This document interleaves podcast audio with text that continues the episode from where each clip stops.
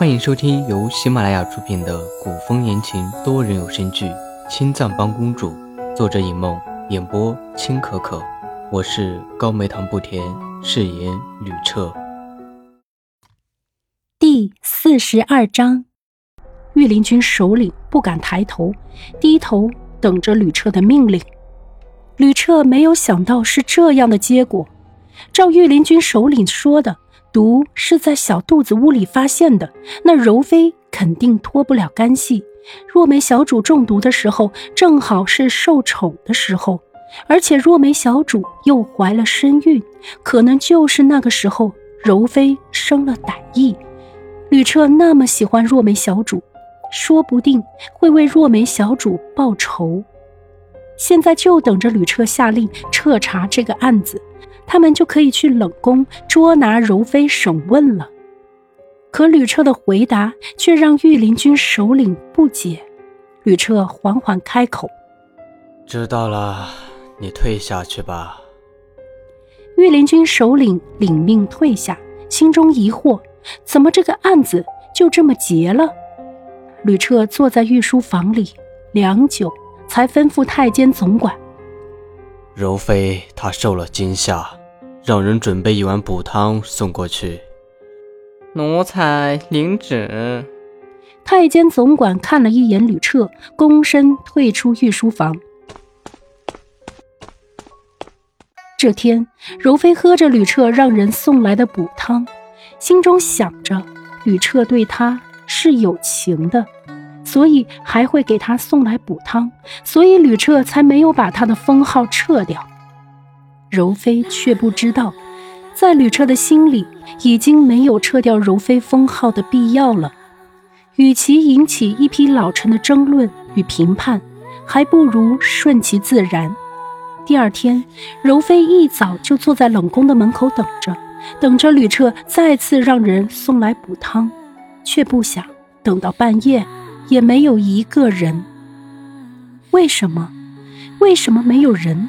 柔妃不解地看着冷宫的门口，仿佛就在昨天，吕彻还说喜欢他跳的舞，喜欢他酿的酒。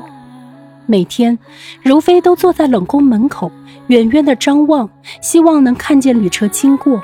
可是什么都没有，甚至连个经过的人都没有。柔妃娘娘，这是在等谁？突然出现在柔妃身后的声音，吓得柔妃一个回身，瞪大了双眼。曾经让柔妃一见倾心的男人，现在柔妃看见了，却如同看见了鬼魅，惊恐地看着唐繁华，连着退了好几步，尽量离他远一点。你，你，唐繁华怎么会在这里？是来报仇的，还是来杀他的？没有了胭脂水粉和珠玉金钗，此时柔妃的姿色连一般的宫女都比不上。意识到这一点的柔妃，慌张的捂着自己消瘦的脸颊。你，你在做什么？柔妃吓得结结巴巴的问，自以为语气凶狠，只是唐繁华听到的是柔妃在害怕。柔妃以前诬陷过唐繁华，陷害过魏一白，现在遇到唐繁华，怎么能不害怕？本王做什么？唐繁华嘴角轻扬，邪魅里透着狩猎一般的凶光，上前一步，仔细地看着这个曾经陷害过魏一白的人。似乎柔妃娘娘瘦了许多啊。语气里清清淡淡。唐繁华很满意柔妃现在的样子，看起来柔妃吃了不少苦，早就没有了颐指气使的脾气，手心已经长出老茧，手指裂开，连手背都已经裂开了。本王真是为柔妃娘娘可惜，要是小肚子还在，娘娘应该不会瘦成这副鬼样子吧？柔妃听着唐繁华话里有话。只是柔妃害怕他，根本没有办法思考，一时间却不知道唐芳华要说什么。唐芳华只是过来看看柔妃的下场，并不是想要提醒柔妃什么事情。唐芳华满意的笑了，转身离开。柔妃像是突然想到什么，慌张的跑到自己的屋子，找到屋里唯一一面已经生了锈的铜镜，凑近了仔细看，再凑近仔细看，直到鼻尖已经贴上了铜镜，依旧不敢相信。霍的，柔妃扔开手里的铜镜，眼中开始一点点的疯狂，嘴里不停的自言自语。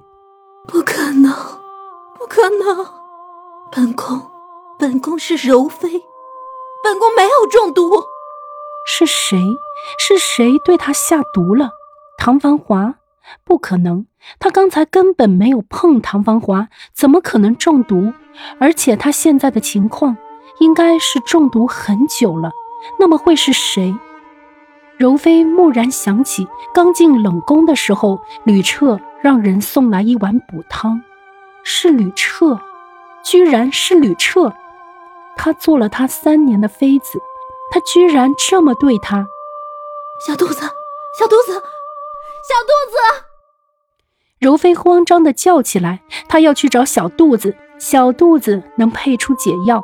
可是当柔妃跑到屋外的时候，才猛然的想起小肚子已经死了，就在她面前。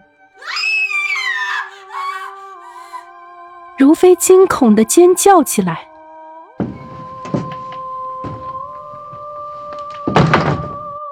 当夜，柔妃上吊自尽。冷宫的侍卫抱上来的时候，问御林军首领：“抱上去，你是有几个脑袋？”御林军首领拿眼凶了一下这个不知轻重的新来侍卫。柔妃明显是中毒的。症状和已故的若梅小主是一样。这种毒从小肚子房间搜出来之后，就交给了太医院。能动这种毒的，除了皇上，还能有谁？我换一国大汉，急需各位国之栋梁点赞、收藏、评论、转发、订阅。吕彻，再次多谢诸位。